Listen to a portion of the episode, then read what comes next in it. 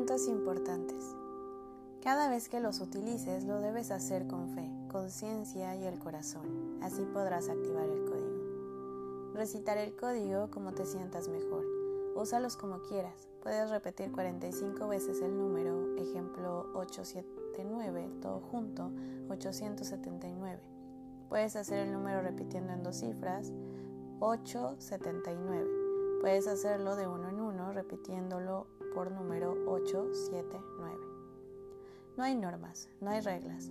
No tienes que decir decretos, oraciones ni mantras para hacerlos. Utilízalos donde quieras, en cualquier lugar donde sientas que es mejor para ti recitarlos, no importando la hora que lo hagas. Dependerá de ti cuántas veces lo hagas. Puedes usarlos hasta que se manifieste tu intención que pides en ellos. Úsalos siempre que lo necesites. Anótenlos en un cuaderno para que tengan a la mano la información y así la puedan compartir con almas afines. De vez en cuando encontrarán códigos repetidos. Esto no es un error. Lo que sucede es que hay códigos con varias funciones. Los códigos pueden hacerse por otras personas. Solo es usar la intención y decir, aplico este código por nombre y apellidos.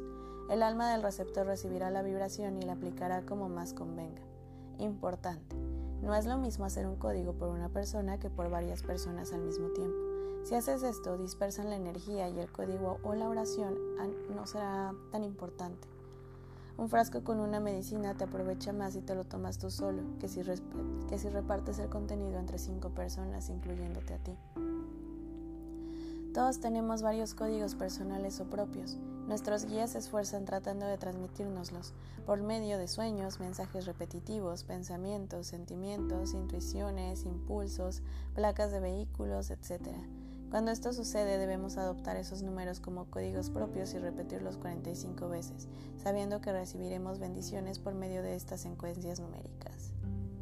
Los códigos sagrados no tienen contraindicaciones, es probable que se pueda presentar algún caso aislado que lógicamente es la excepción, donde alguien tenga una reacción negativa, pero esta reacción no es por el código en sí, sino por su potente acción que está removiendo bloqueos que provienen no solo de esta, sino de otras existencias. Pueden producir molestias a veces al hacer los códigos, como rasquiño o picazón. Una vez alguien a quien recomendé el anillo Atlante me manifestó lo mismo. Me dijo, yo quiero usar el anillo, pero al ponérmelo me da una rasquilla tan tremenda que me lo tengo que quitar.